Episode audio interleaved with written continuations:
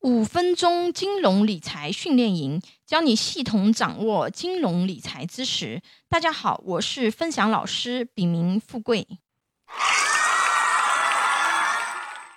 今天我们分享的主题是投资理财实操家庭资产配置方案第四步啊。家庭资产配置方案的第三个账户是风险投资账户啊。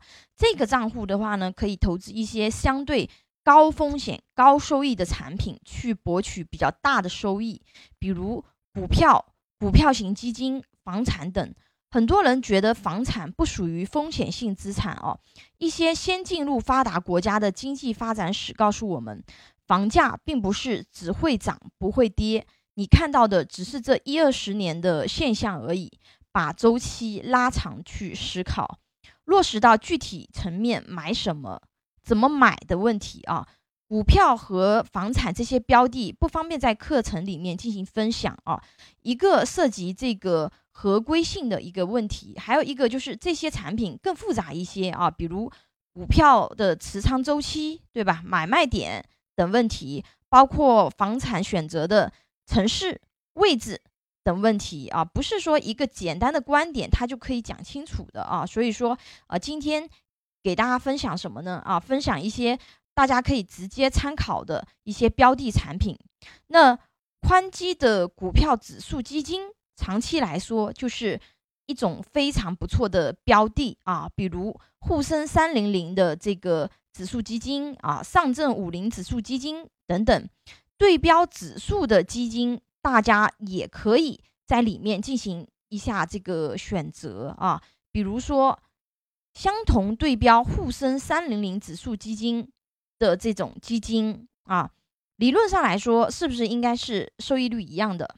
但实际上不是的哦。由于基金经理的不同，他们操作的不同，最终长期收益率是会有比较大的差异的。这些数据在选择基金的时候啊，你仔细看它的一个那个历史的一个数据啊，这个都是可以去查看的啊。一般都是。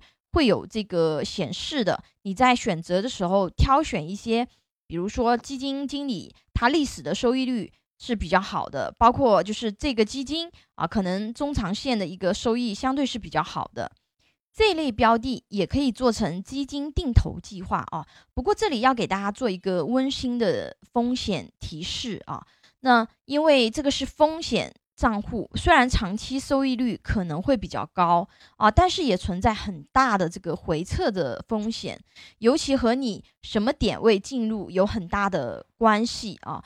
比如二零一五年股灾从顶点五千一百七十八点一九跌到最低点二千六百三十八点三，跌幅达到四十七点零一，到目前二零二零年也未恢复到原位。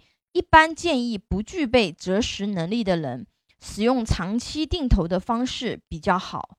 下一堂课啊，我们学习投资理财实操家庭资产配置方案第五步。